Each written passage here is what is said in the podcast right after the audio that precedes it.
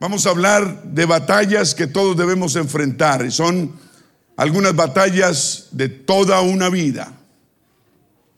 Es decir, cosas que nos han sucedido en nuestro pasado, donde no tuvimos la culpa.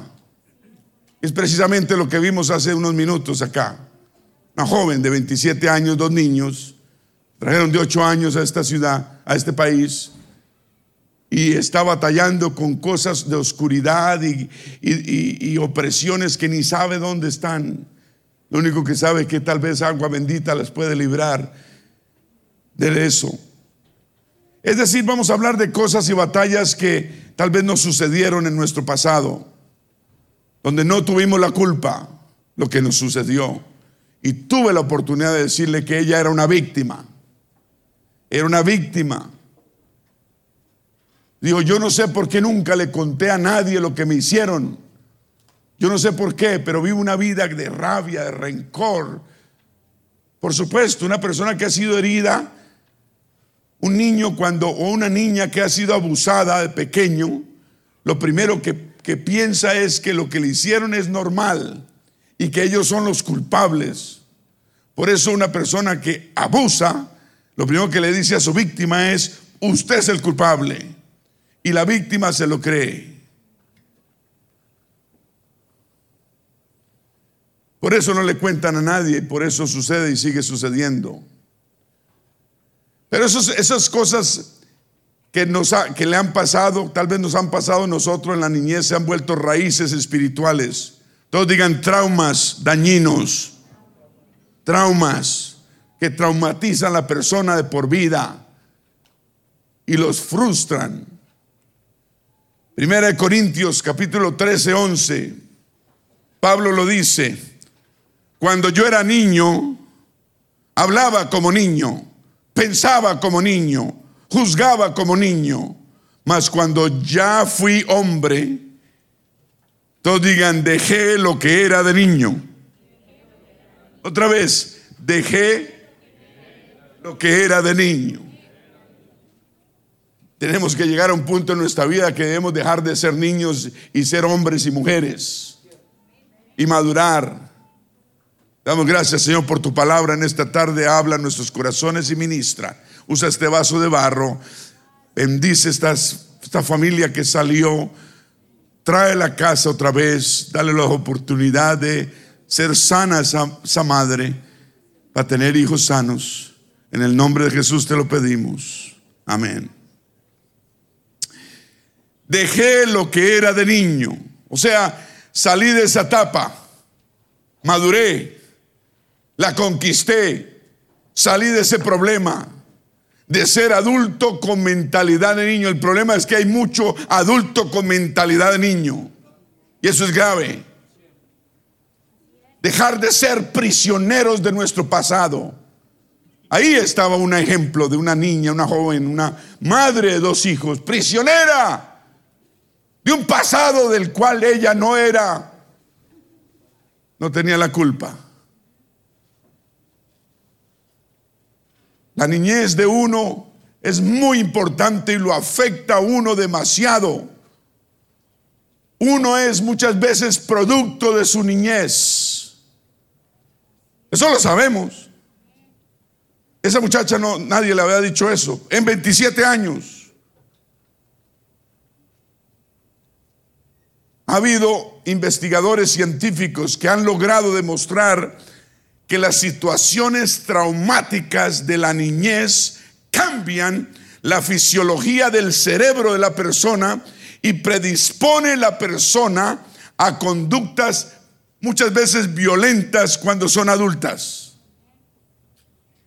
Ella no se podía explicar. Me decía, ¿yo por qué actúo así? ¿Yo por qué exploto? Yo quiero explotar, pero yo no quiero explotar en frente de mis hijos. Yo no, quiero hacer el daño. Yo no quiero explotar, yo necesito ayuda. Situaciones traumáticas como lo que le pasó a Ana. Golpes tal vez con violencia, abuso psicológico, abuso mental, abuso físico, abuso sexual, abandono abuso verbal, el darnos cuenta que que, nuestros familiares prefieren a unos y nos rechazan a otros. Incluso traumas que recibimos cuando se nos ha muerto un ser querido del cual dependemos. Y ese dolor. Todo esto produce miedos. Y estas situaciones producen traumas, diga traumas. Pero no, no tenemos que vivir bajo traumas. Y no tenemos que ser más esclavos de nuestro pasado. Nuestro pasado lo debemos poner bajo la sangre del Señor Jesucristo. Y el Señor sana toda herida del pasado. Por esto a veces la gente adulta como Ana hace cosas que no quiere. Muchas veces ella se preguntaba, ¿por qué hago esto? ¿Por qué lo otro? Tuve 5 o 10 minutos en hablar todo esto con ella y sacarle estas verdades para poder ayudarla. No sabía si iba a poder hablar, si ella iba a entrar o no iba a entrar, no sabía nada, pero a veces uno tiene unos minutos nomás para hablarle a alguien. No solamente Hechos 2.38, ¿qué va a entender ella Hecho 2.38 si está por dentro quebrada, rota y herida? Primero tienen que uno presentarle, primero tiene que confiar en uno. Me dijo, es que yo no confío en nadie, yo no he confiado en nadie. Entonces tuve que decir, debes confiar en mí. No me conoces, pero te voy a presentar a mi esposa.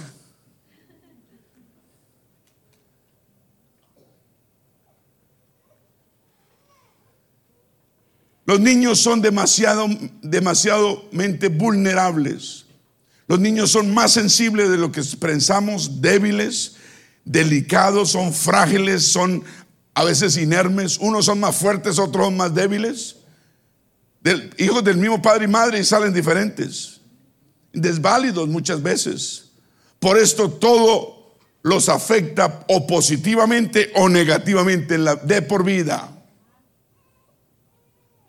Tal vez usted pasó por muchas cosas y, usted está sentado en victoria y nunca le, causaron daño. Pues lo felicito para otras personas que sí les causaron daño. Entonces usted no debe decir, no, yo sí fui fuerte, vea, eso se puede. Usted pudo, pero hay otra persona que no puede. Piensen los demás. Los traumas en el pasado no solo producen sufrimiento psicológico, sino que provoca cambios a nivel cerebral, los cuales se relacionan con nuestra conducta. Puede ser agresiva o impulsiva en el futuro. Tal vez por eso Ana terminó en una cárcel tres, cuatro años pero nos cambia cerebralmente los traumas del pasado. Pues yo tengo nuevas, buenas nuevas. El Señor sana todo trauma del corazón, de la mente, del espíritu y, del, del cerebro de la persona. ¿Qué quiere decir esto? Quiere decir que un factor del medio ambiente, como es el estrés, intenso en un hogar donde están creciendo niños, ese estrés esa preocupación es capaz de alterar los genes, la genética del niño o niña y, y reprogramar su cerebro para predisponerlo a una mayor, tal vez, agresividad cuando sea adulto.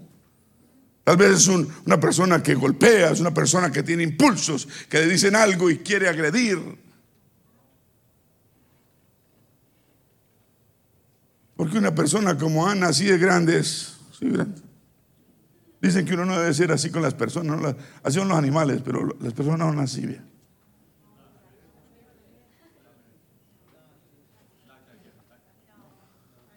Los no peleen, no peleen. Los, los perritos son así y las personas son así.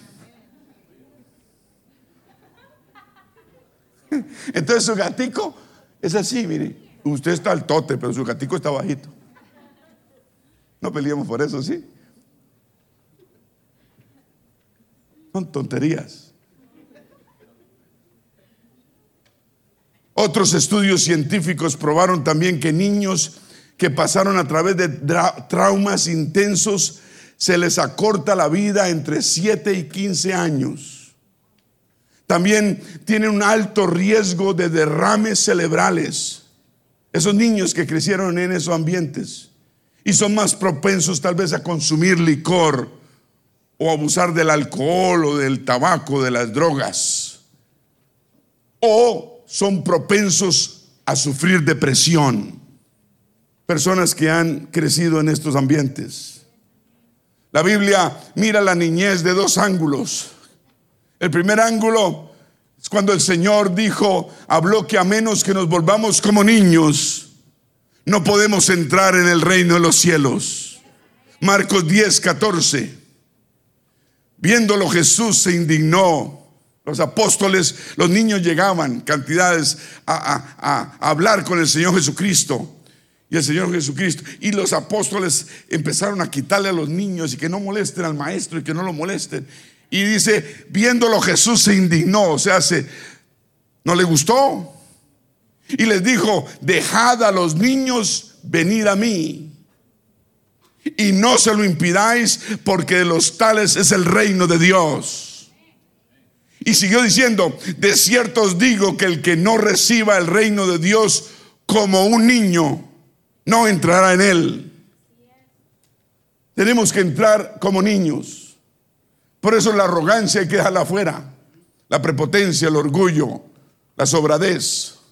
Los millones que usted cargue, los títulos que cargue, déjalos afuera. A Dios no lo impresiona ni el dinero ni los títulos. Le impresiona un corazón ungido, un corazón arrepentido, un corazón sano, un corazón contrito y humillado.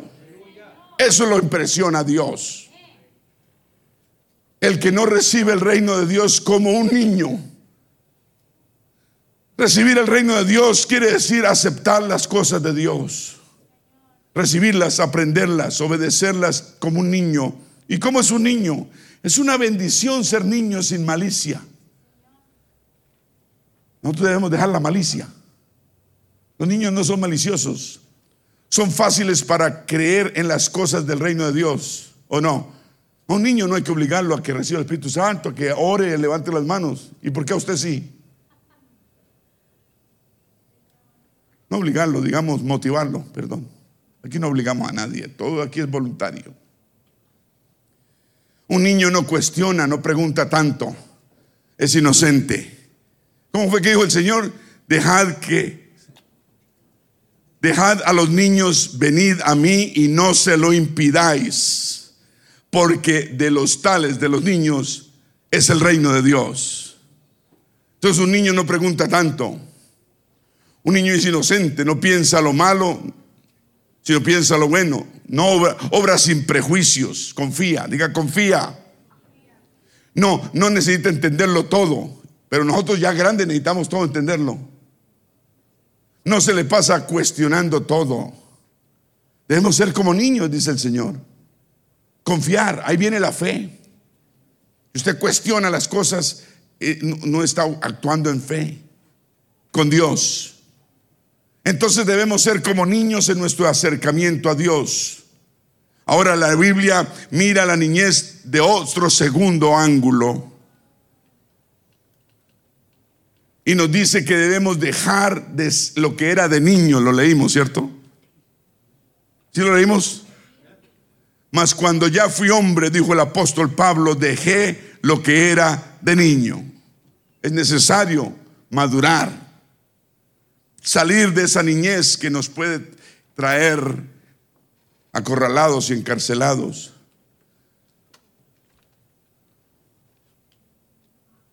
Se nos dice que debemos salir de esa niñez. Es porque hay algo en esa niñez tal vez que nos impide que salgamos de ella. El enemigo de nuestra alma quiere que nos mantengamos esclavos de nuestra niñez y nuestro pasado. Y que no y, porque ella nos puede estar aprisionando y él lo que quiere es tenernos prisioneros. Pero el Señor vino a libertarnos. Dije, el Señor vino a libertarnos. Yo le decía a Ana, yo no puedo, yo no puedo darte esa libertad ni esa paz. El Señor quiere dártela. Él murió por ti en la cruz del Calvario. Tú eres una hija de Dios, tú eres una buena mujer. Dios quiere hacer la obra en ti. Y lloraba.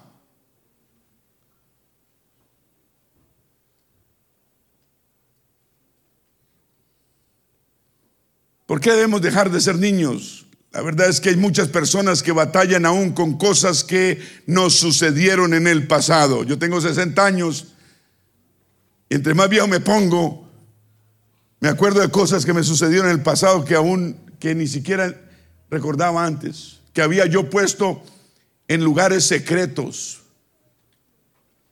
Ana no podía, le, le costó hablar de su pasado allá afuera un momentito, pero descansó mantuvo su secreto hasta el día de hoy. Dios le ayude para que saque, porque cuando uno saca el pasado y lo enfrenta, Dios lo sana. Cuando uno lo enfrenta y no tiene ese miedo que de niño tuvo cuando le sucedieron esos traumas, y uno lo enfrenta y dice, sí fue una realidad lo que me pasó, yo tengo que enfrentarlo, hay un Dios muy grande que quiere sanar eso en mi corazón y en mi vida. Si hay alguien aquí, deben haber, personas que han sido traumatizadas de pequeños y que aún usted tiene ese trauma y esa situación que le pasó en el pasado escondidas, guardada. Es normal. Yo le dije eso a Ana. Es normal que tendamos a esconder porque nos avergüenza, nos duele y no queremos vivir ese dolor ni esa vergüenza que sentimos de pequeño. No queremos.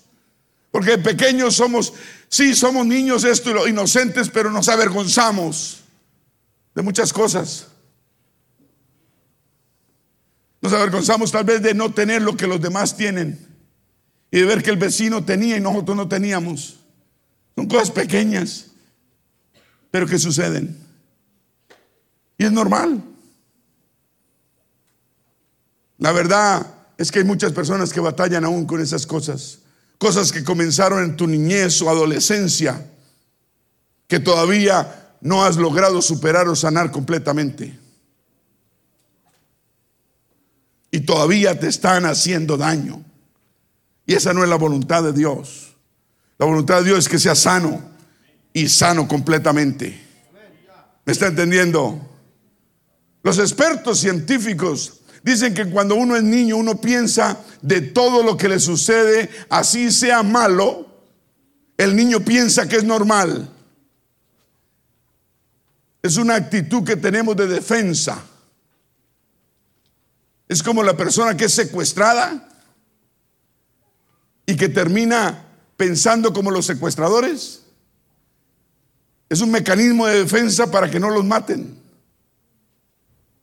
Por eso han sucedido personas que han secuestrado y, terminan levantando armas junto con los secuestradores.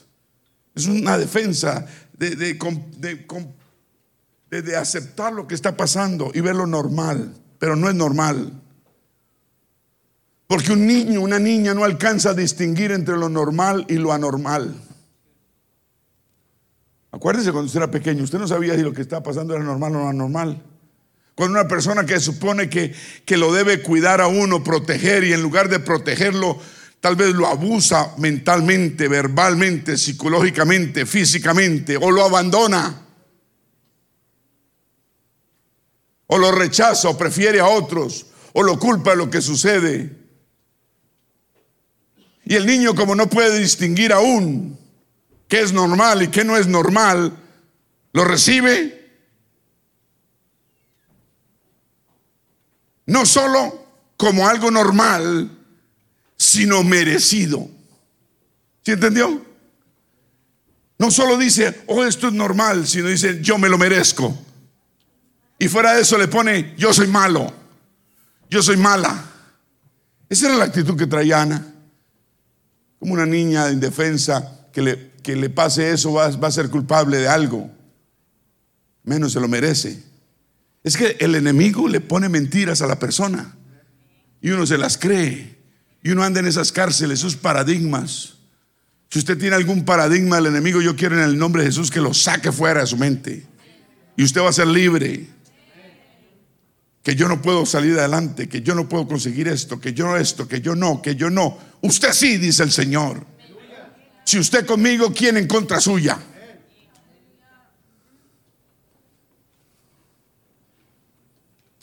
Se llama el, el, síndrome de una persona maltratada. Un síndrome. Ya sea niño o adulto con violencia doméstica, por ejemplo, en su hogar, donde las personas terminan creyendo cuando hay violencia en el hogar, creyendo que la violencia es la culpa del niño. Cuando los padres pelean, los niños creen que es culpa de ellos.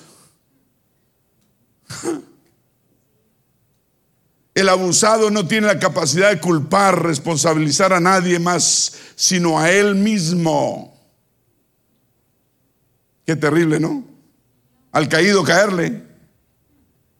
La víctima teme por su vida y teme por la vida de los demás. Por eso una persona abusadora le dice, si cuentas algo voy a aniquilar a toda tu familia. El niño se lo cree, la niña se lo cree. La persona llega a creer que el victimario todo lo puede, todo lo sabe, que es Dios y que no puede escapar. Por esto, escúcheme bien, una persona que tuvo una mala experiencia en el pasado solo puede ser libre, repito, puede ser libre cuando reconozca que lo que vivió fue anormal y que no fue culpable lo que le sucedió. ¿Me está escuchando? Porque puede la persona estar culpándose a sí misma. Y siendo víctima uno no puede ser culpable de nada. Digan presos de la niñez. ¿Cuántos presos de la niñez hubo acá? Hubo, tiempo pasado. Uno. ¿Quién más? Yo estoy levantando mi mano. Dos, tres, cuatro, presos. Cinco, presos de la niñez. Presos de la niñez, pero ya hemos sido liberados. Vamos a darle un aplauso al Señor. No debemos traer, llevar problemas a cuestas encima. La vida trae problemas sola. Y nosotros no podemos traer bultos de, de, leña encima sin que nos corresponda cargarlos. Y menos ahora que estamos tratando de criar hijos o no. ¿Qué tal uno criando hijos y con bultos encima? Muchos problemas de hoy en día son el reflejo de los problemas que hemos tenido en el pasado. Tenemos que madurar, dejar de ser niños. ¿Me está escuchando? Si la vida no te regaló esto o lo otro, pues no te lo regaló. Acéptalo.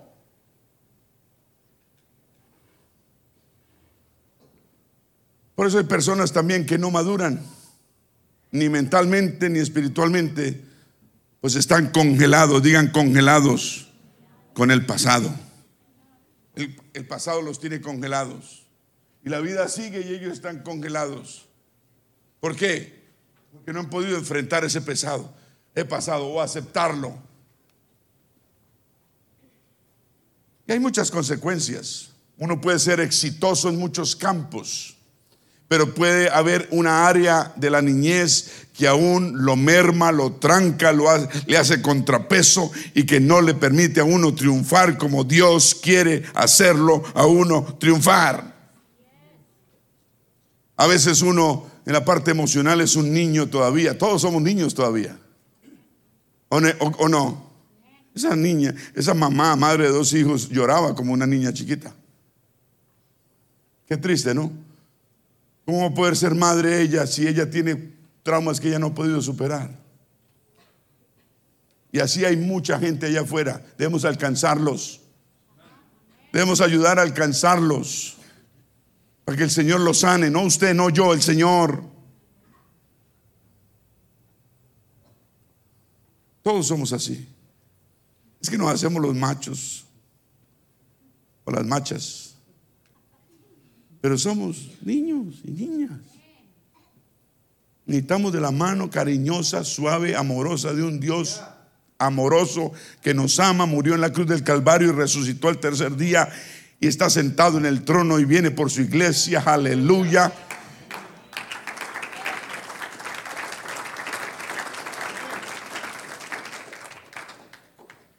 Experiencias malas de la niñez provocan muchas veces vivir hoy día en vergüenza o vivir en negación o vivir con culpabilidad o vivir con lamentaciones o vivir en error o vivir en traumatizado experiencias malas en la niñez, pero tengo buenas noticias.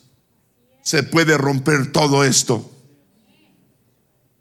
Hay solución a todo esto. Y quisiera hablar de un ejemplo en la Biblia de un personaje que vivió una niñez trágica y salió de ese estado que lo tenía aprisionado. Segunda de Samuel 4:4. Y Jonatán, hijo de Saúl, tenía un hijo lisiado de los pies, lisiado, no podía caminar. Tenía cinco años de edad cuando llegó de Jezreel la noticia de la muerte de Saúl, su abuelo, y de Jonathan, su papá. Y su nodriza, o sea, su cuidandera, lo, tomó al niño de cinco años y huyó. Y mientras iba huyendo, seguramente se cayó Dice que se le cayó el niño y el niño quedó cojo. Y su nombre era Mefiboset. Mefiboset venía de un hogar disfuncional, no funcionaba correctamente. Tal vez usted viene de un hogar así, no importa, no importa. Eso no es lo importante, lo importante es que no debemos ser más prisioneros de nuestro pasado y ser libres. Y no vamos a culpar a nadie. Porque tal vez el que nos hizo daño, a él le hicieron daño. ¿Me está escuchando? Y es producto de una cadena de pecado de atrás. Y la idea no es buscar culpable, la idea es sanar. Este Mefiboset venía de un hogar disfuncional, de una familia disfuncional, es una familia que no funciona normalmente, llena tal vez de conflictos, mala conducta, muchas veces abusos, donde los niños crecen, crecen con el entendimiento que todo lo que pasa es normal.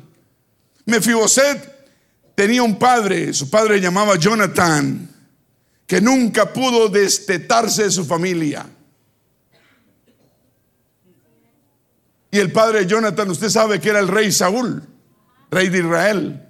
Jonathan era un príncipe y su papá era un rey. Hijos, y, y, Mefiboset era el nieto del rey. Pero su padre nunca se destetó de su familia. Y lo digo así, destetado, porque eso es lo que pasa. Cuando una mujer hecha y derecha y un hombre hecho y derecho siguen pegados a la familia.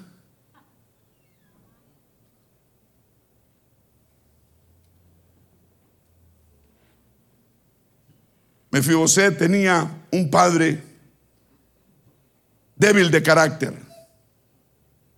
Creció viendo a su padre, Jonatán creció, viendo a su padre Saúl comportarse de forma compulsiva. ¿Se acuerda? Todo un rey, pero impulsivo, lleno de celos. Cuando llegó David al palacio, David, un muchachito que amaba a Dios, lo único que tuvo fue celos en contra de él. ¿Se acuerda? Todo un rey y se, comportaba de una manera insegura, inseguro de sí mismo por celos e inseguridades. Debemos romper esos celos que tengamos. Los celos no son sino inseguridades. Tenemos, sentimos inseguros y entonces nos dan celos. Usted es valioso. Usted vale mucho. Deje de vivir inseguramente y sentir celos por los demás. Los celos no son buenos. David, todo, Saúl, perdón, todo un rey sentía celos por David, muchacho que amaba a Dios, tocaba el arpa. No tengas celos por los que tocan el arpa. O hacen cosas que tú no puedes hacer. Tú puedes hacer cosas otras mejor.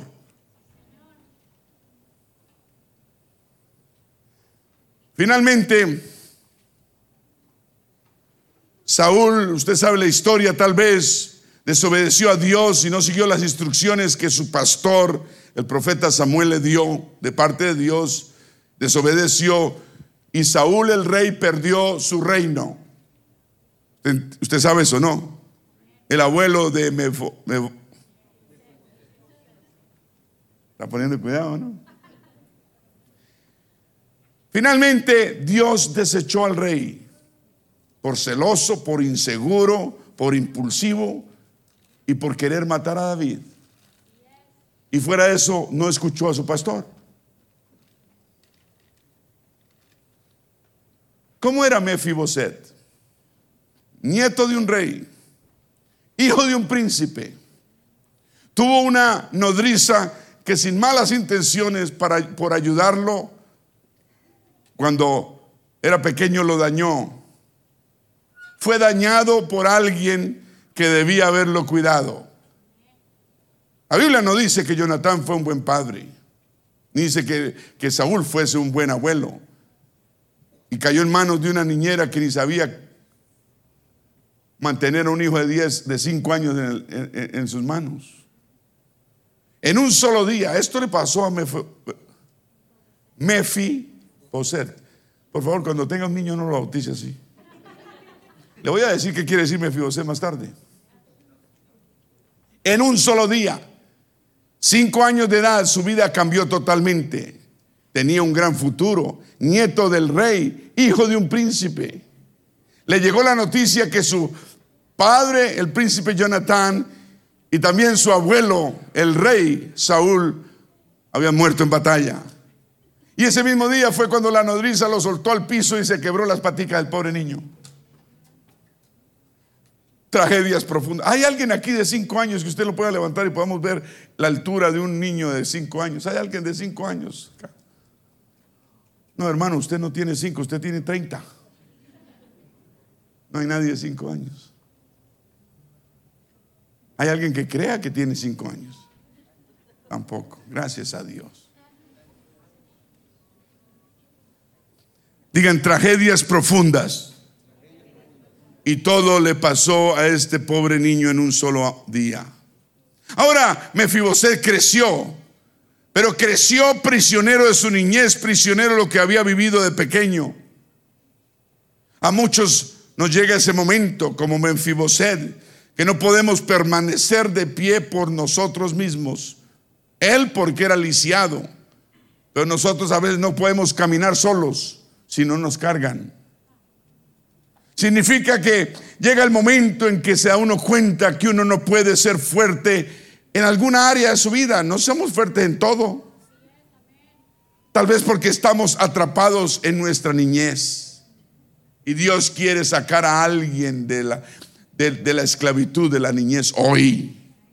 Hoy es su día de salir de esa esclavitud. Dije, hoy es su día. No se esconda detrás de la banca.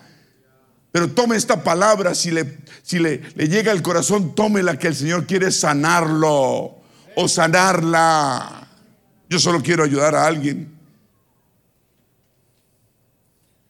Pero como Él debemos entender que nosotros también nacimos para qué?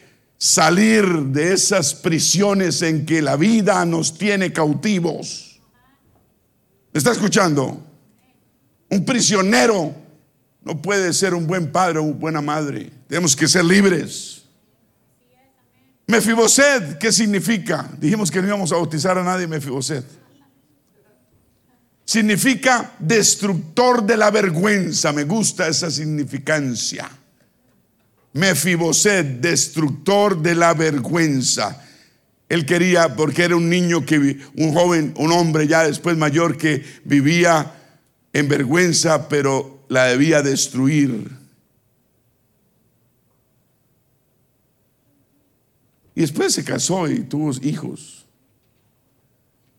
Él se, se sacudió y hasta mujer consiguió. Hoy es el momento que nos libremos de esa niñez que nos tiene atrapados. Segunda de Samuel 9:1. Dijo David, dijo David, ¿ha quedado alguno de la casa de Saúl a quien haga yo misericordia por amor a Jonathan? ¿O amor de Jonathan? Pero le cuento a los que no saben. Saúl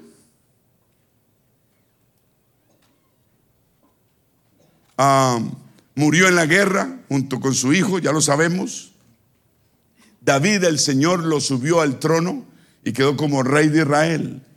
Él era muy amigo de Jonathan, David, y se juraron fidelidad, fidelidad y que iban a cuidar su familia. Jonathan en un momento dado pensó en sus hijos y si algo le pasaba, porque vio a su padre que estaba actuando erróneamente, dijo, si algo pasa con el reino y David se queda con el reino, yo no quiero que, porque la ley era destruir a toda la familia del rey pasado. Y David le prometió que no iba a hacer eso, que iba a cuidar de su familia. Entonces después de que David subió al trono, por eso hay que cumplir las promesas que uno hace. Preguntó a alguien de la casa de Saúl a quien yo pueda hacerle misericordia por amor de Jonathan.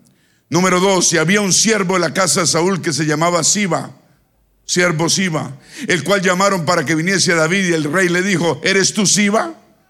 Y él respondió, tu siervo.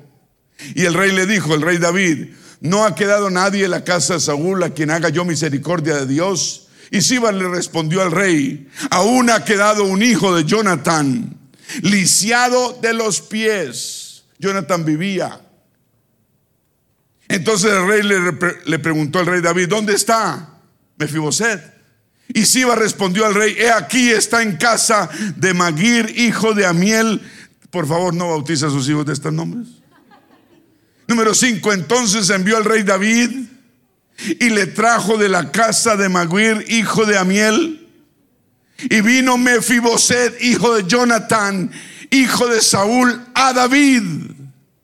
Y se postró Mefiboset sobre su rostro e hizo reverencia delante del rey David. Y dijo David, Mefiboset. Y él respondió, he aquí tu siervo. Y le dijo el rey David, no tengas temor, porque yo a la verdad haré contigo misericordia por amor de Jonathan, tu padre, y te devolveré todas las tierras de Saúl, tu padre, y tú comerás siempre a mi mesa.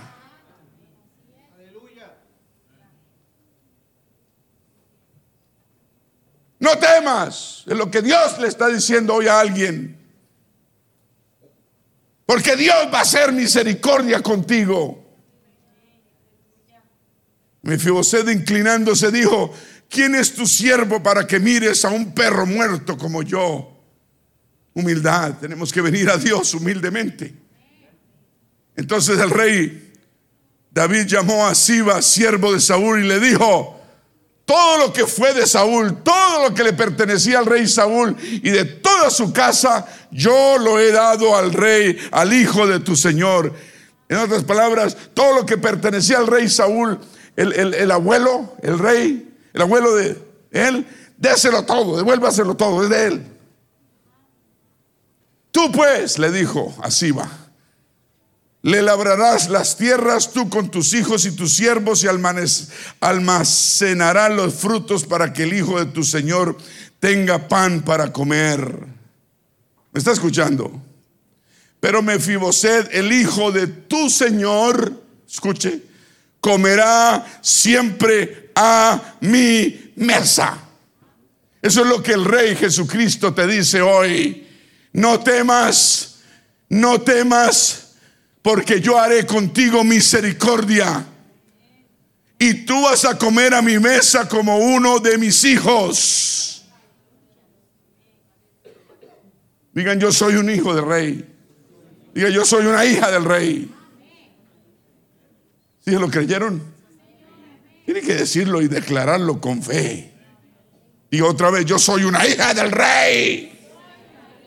Amén. Reclama tu progenitura, tu herencia. Dice, y tenía Mefiboset un hijo pequeño, ya se había casado, lisiado, pero vivo. Y se llamaba Micaía, otro que no sabía darle nombre a los hijos.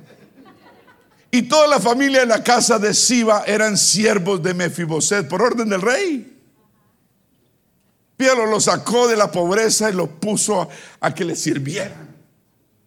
Ese es el Dios de la gloria que tenemos. Él no le dijo, dele migajas. No, Dios no dice a este hijo que vuelve a mí, dele migajas. No, no, no. Estamos tratando con el rey de reyes y señor de señores. Yo quiero a mi hijo como un hijo.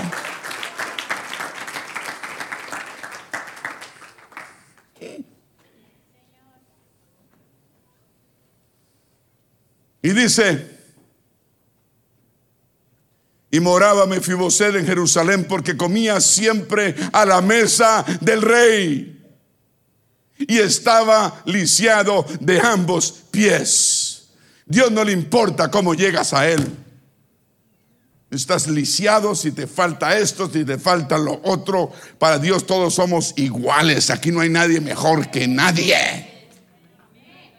Y en la mesa del rey todos tenemos y estamos al mismo nivel. Aleluya. El nombre Mefiboset. Mefi quiere decir romper en varios pedazos. Boset dice vergüenza, romper la vergüenza, destruir la vergüenza. Yo, yo sé que hay alguien acá que necesita destruir la vergüenza de su pasado. Yo la destruí por medio del amor que recibí de mi Dios. Mefibosé quiere decir el que destruye en varios pedazos la vergüenza del pasado, de la familia o de lo que sea. Pues repito, no estamos buscando culpables, estamos buscando que alguien sea libre. Y yo sé que alguien va a romper toda maldición que venga de atrás en tu vida y la va a romper de una vez por todas. Usted tiene que darle la gloria, el poder al Señor Jesucristo y romper con cualquier otra cosa. Eso le decía Johanna hoy. Me hablaba de que la muerte, la muerte, me imagino que la santa muerte. Yo le dije, Ay, no hay que tenerle miedo a la muerte, ni a la santa ni a la no santa. No tiene poder sobre usted, Ana, si usted no se lo da. Es que el enemigo tiene poder sobre nosotros mientras nosotros se lo demos.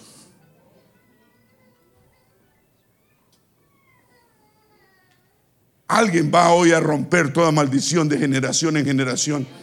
Es que la maldición viene de generación en generación. Cuarta y quinta generación dice la Biblia, ¿cierto? Estamos hablando de tatarabuelos. Eso viene de atrás, de muy lejos. No estamos buscando culpables, estamos buscando que alguien sea liberado.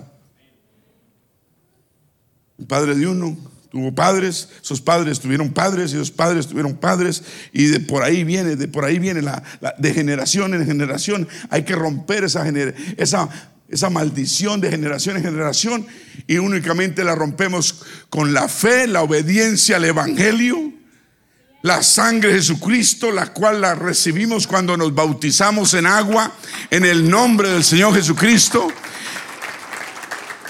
y recibimos la promesa del Espíritu Santo en nuestras vidas.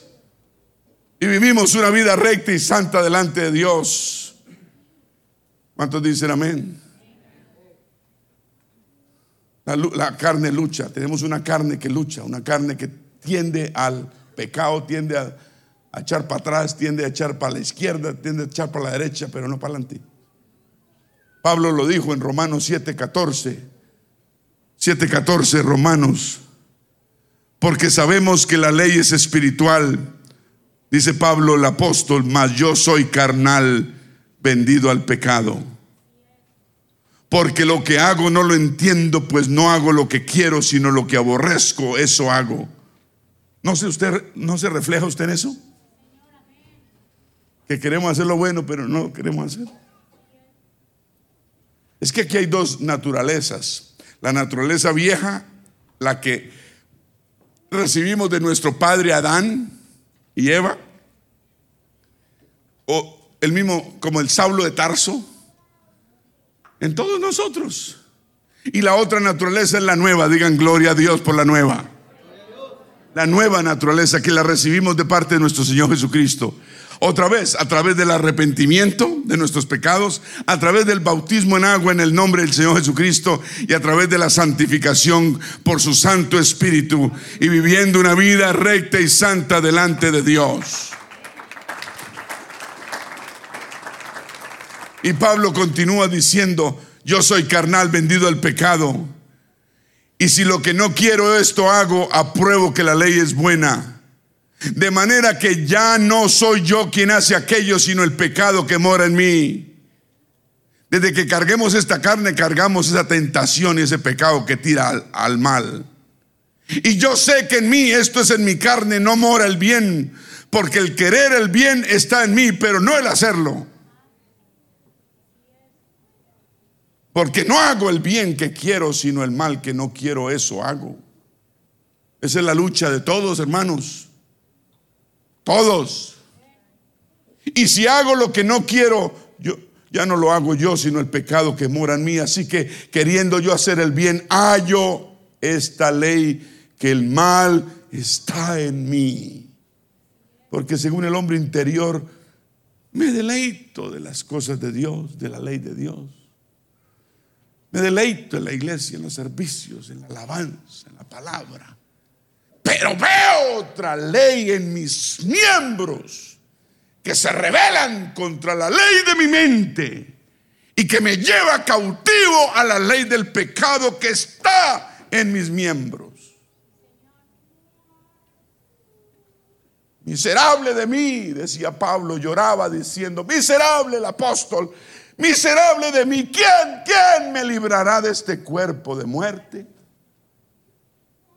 Y finalmente dijo, gracias doy a Dios por Jesucristo. ¿Cuántos dicen gloria a Dios? Un aplauso al que vive. El Señor Jesucristo es el único que te puede librar de ese cuerpo de muerte si lo dejas. Romper las fortalezas que el enemigo haya levantado en nosotros. Él quiere romperlas y son tres campos. Es que es que el enemigo ha puesto sin nosotros tener la culpa, ha puesto en nosotros eh, esas cargas, esos campos. Nos, ah, escúcheme, está escuchando nos lo, lo pone en la genética, en el que afecta el cuerpo. Digan el cuerpo. Es que afecta el cuerpo, afecta el espíritu y afecta el alma. ¿Cómo afecta el cuerpo? En la genética, el ADN. Lo recibimos de, generación en generación. Del abuelo, del bisabuelo, del tatarabuelo, de todas partes. Lo recibimos. Por eso usted tal vez tiene ojos verdes como el, el tatarabuelo que era inglés. Pero usted sigue siendo hispano, no se lo olvide.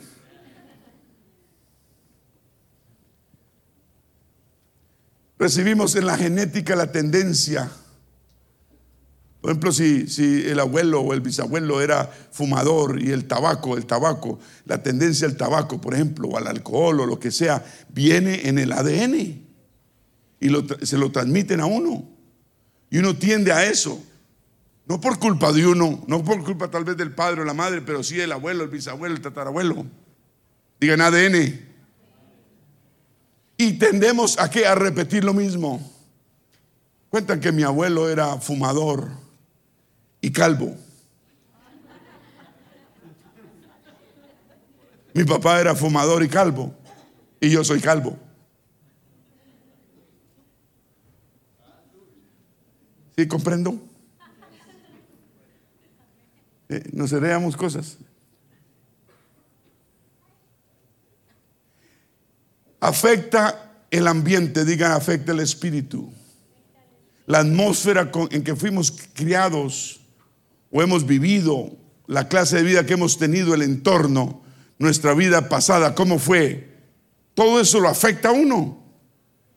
Entonces afecta al espíritu por medio del ambiente, afecta nuestro, nuestro cuerpo por medio de la genética y afecta nuestra alma por medio de lo psicológico. La mente por medio de engaños, mentiras, falsas fortalezas. En otras palabras, somos víctimas. Pero acordémonos de Mefiboset. Vino de una, de una ciudad, ¿cómo se llamaba la ciudad? Lo de Bar lo de bar quiere decir no explicación. A veces venimos de lugares y situaciones sin explicación. Esta niña Ana afuera se estaba preguntando y por qué, y por qué esto, y por qué lo otro, y por qué eso. Hay preguntas que no hay respuesta. No hay explicación de dónde venimos. Si usted es uno de ellos, pues no busque respuestas. Consuélese solo con el amor sanador perfecto de nuestro Señor Jesucristo en su vida. Y te va a traer la paz que nunca has tenido, la tranquilidad, el gozo que nunca has experimentado. Dios te va a dar una vida nueva, una vida nueva donde las viejas cosas pasaron y aquí somos hechos nuevos.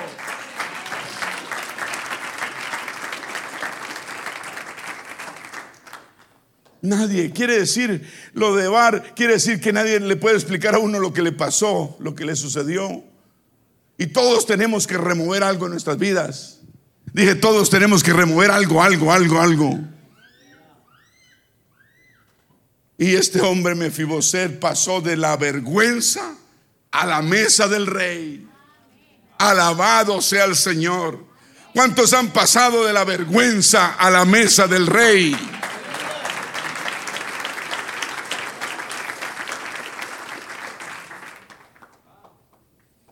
Acuérdese que Siba le respondió al rey David, conforme a todo lo que me ha mandado mi Señor, el rey a su siervo, Siba, así lo hará tu siervo.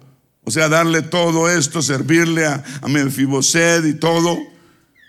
Y Mefiboset dijo al rey, comerá. Mefiboset dijo el rey, comerá a la mesa como uno de los hijos del rey. Cuando uno come a la mesa del rey de reyes y señor de señores, nuestro Señor Jesucristo, todo cambia. Dije, todo cambia. La Biblia dice que el mundo no termina aquí, que el mundo termina es cuando el Señor venga por su iglesia y se la lleve al cielo. Y en el cielo va a haber, van a haber una cena, la cena de las bodas del Cordero de Dios. Jesucristo, unidos, casados con su iglesia, nosotros, la iglesia del Señor, la que Él ha comprado con sangre, vertida en la cruz del Calvario, y ha santificado con su Santo Espíritu. La iglesia en el cielo, vamos a estar en una cena. Porque va a haber un gran, unas gran bodas cuando la iglesia se une al Señor Jesucristo por toda una eternidad. Entonces, antes, antes va a haber cena y va a haber bodas. Yo quiero estar ahí. Yo quiero ser parte de la iglesia, la novia del Señor. La Biblia dice que la iglesia es la novia del Señor, su amada, que se ha vestido de lino fino, santo y puro. La sangre del Señor Jesucristo nos hace santos y puros. El Espíritu Santo en nosotros nos santifica.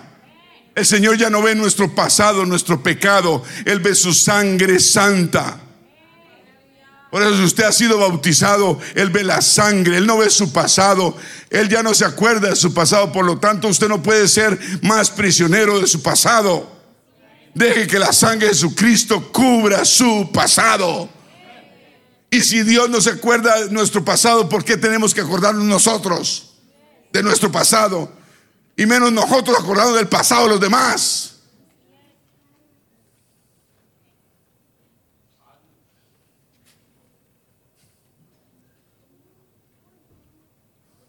Gloria a Dios. Nadie tiene derecho a hablar más de eso. Digan, no más vergüenza. Se acabó la vergüenza. ¡Wow! ¡Qué feo es andar en vergüenza! Nadie puede más acusarnos. Yo. Usted, todos nos avergonzamos de cosas tal vez que hemos hecho en el pasado, porque todos somos pecadores. Pero la misericordia del Señor nos ha perdonado todos esos pecados, pecados. Su sangre por medio del bautismo en agua ha cubierto esos pecados. Y el Señor dice en la Biblia, no se acuerda más de eso. No se acuerda más. Y cuando el diablo te recuerde lo que has hecho en el pasado, si Él te recuerda su pasado, tu pasado, Tú le recuerdas el futuro de Él, que es el lago de fuego y azufre.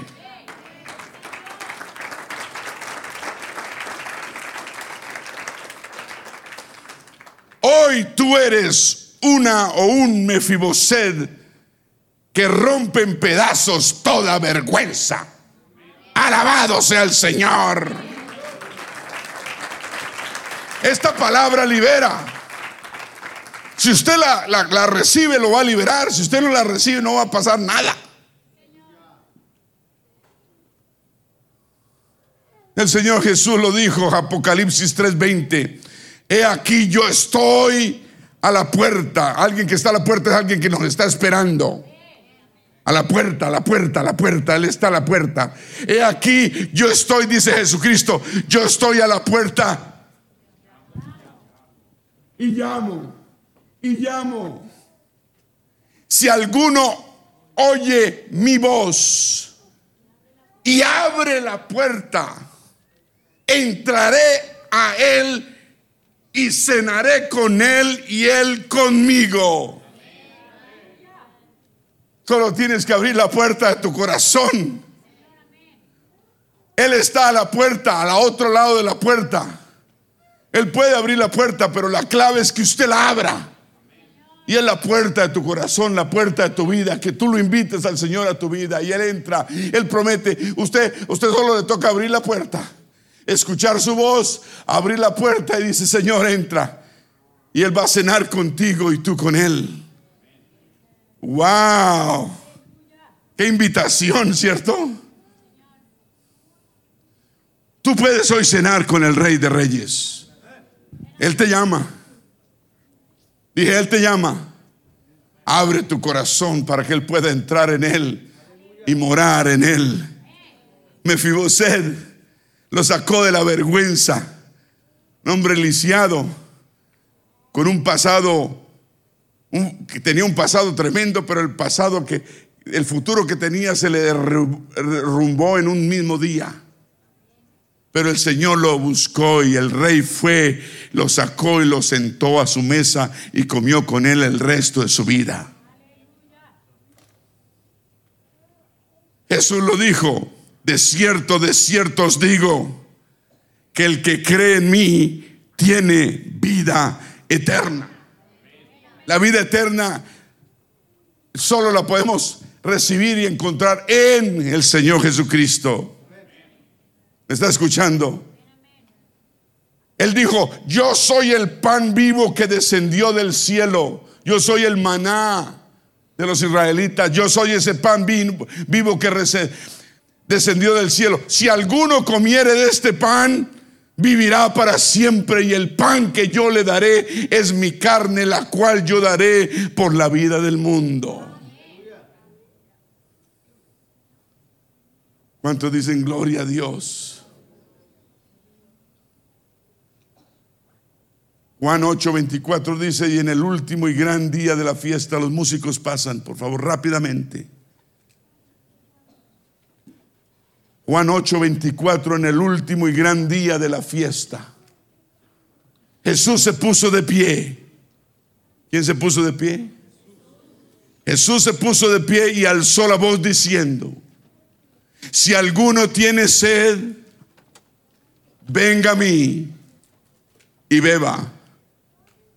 El que cree en mí, como dice la escritura, no como le han enseñado no como Pedrito cree, Juanito, Perencejo, Menejo. No, como dice la escritura, el que cree en mí, como dice la escritura, de su interior correrán ríos de agua viva.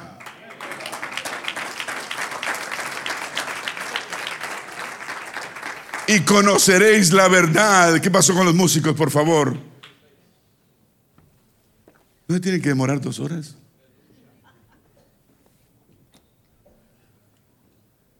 Y conoceréis la verdad. Dice, y la verdad os hará libres. Es la verdad la que nos libera. Ana vive en una mentira, pobrecita. Yo traté de sacarla de esa mentira en cinco o diez minutos que me dio. Entre llanto y llanto y lágrima y lágrima. Pero vivimos en una mentira hasta que reconocemos y recibimos la verdad. y conoceréis la verdad. Esta palabra es la verdad de Dios. Y esa verdad os hará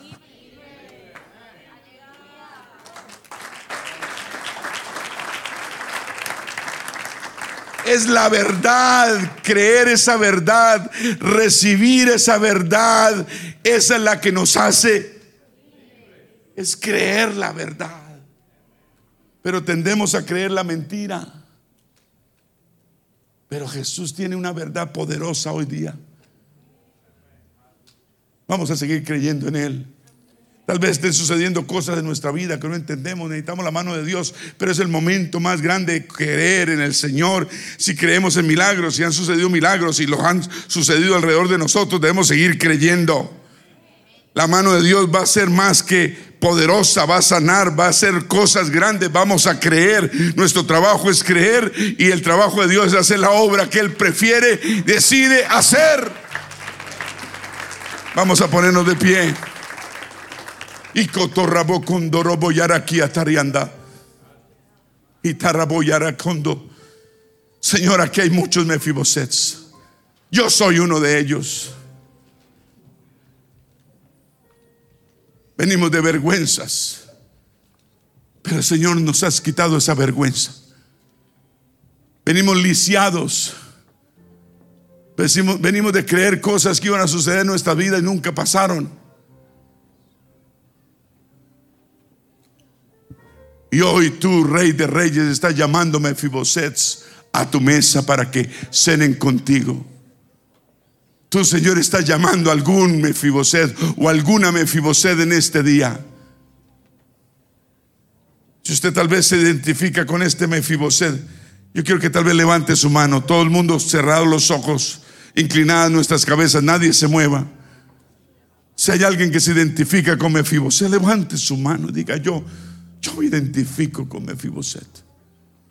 Yo, yo me identifico, esa, la palabra es para uno poderse identificar con ella, eso le acrecenta la fe y Dios obra a través de esa fe.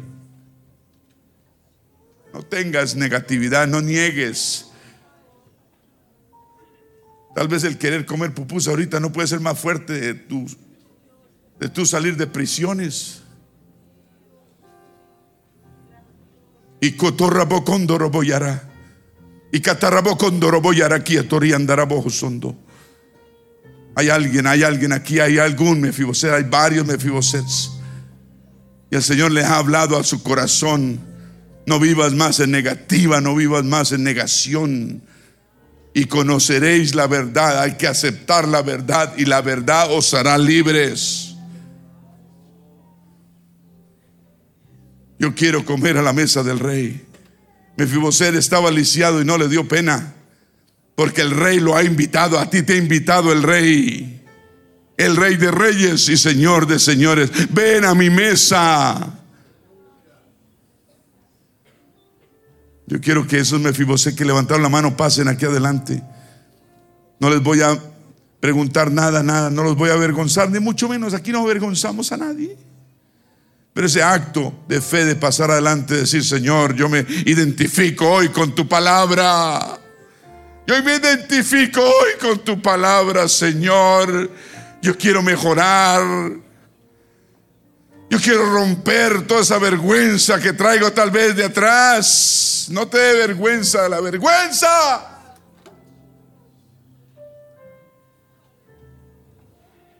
a veces la vergüenza nos mantiene ahí amarrados, prisioneros. No nos movemos. Y como no nos movemos, nada sucede en nuestras vidas. Hay alguien, hay algún Mefiboset. Yo sé que hay alguien. Sí, Señor, el Señor lo conoce, te conoce. Mefiboset pasa aquí adelante en el nombre del Señor Jesús. Hace ese acto de fe y pone ese pie adelante. Diga, Señor, heme aquí. Necesito tu mano protectora, sanadora, salvadora. Yo quiero que rompas toda vergüenza, rompas todo pasado en el nombre de, Jesús. Aleluya. Pásame, Fiboset, aquí adelante. Pasa en el nombre de Jesús. Gracias a Dios, gracias. La palabra es poderosa y conoceréis la verdad y la verdad os hará libres. No tengas miedo a que la gente lo mira a uno y lo critica. Aquí no debemos criticar a nadie. No, Señor. Y cotorra poco sandorri andara boyara. Oh, hay sanidad para los que buscan de Dios. Hay salvación para los que buscan del Señor. Hay alguien que quiera salvación. Ven aquí que el rey te está buscando. Pasa aquí adelante. Quieres sanidad en el alma, en el corazón, en el espíritu, en la mente. El Señor te va a sanar. Dije, el Señor te va a sanar. Dios es el sanador, es nuestro médico de médicos, nuestro Señor de señores. Aleluya. Venga, hermano Juan, pase aquí adelante. Mientras tanto, van fluyendo, va fluyendo la fila para que no estemos interfiriendo los pasillos. Gloria a Dios. Gloria a Dios, aleluya. Venga, Mefiboset, ven aquí, ven aquí, ven a la mesa del rey. Declara tu herencia, Mefiboset. Rompe toda vergüenza, aleluya. Y declara tu progenitura, tu herencia eterna. El Señor te la da hoy día. Ven, Mefiboset. Ven, Mefiboset. Lo que te hicieron, lo que te sucedió no fue tu culpa, fuiste una víctima.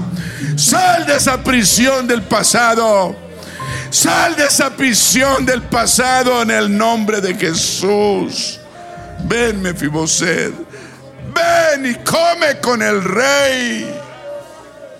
Y la rabocondo rabocotori. Y cotorroboco sanda rabocotori anda. Y lo raboyara caso torroboyara cando roboyara coto. Último llamado, Mefiboset, ven. Ven, Mefiboset. Sal libre.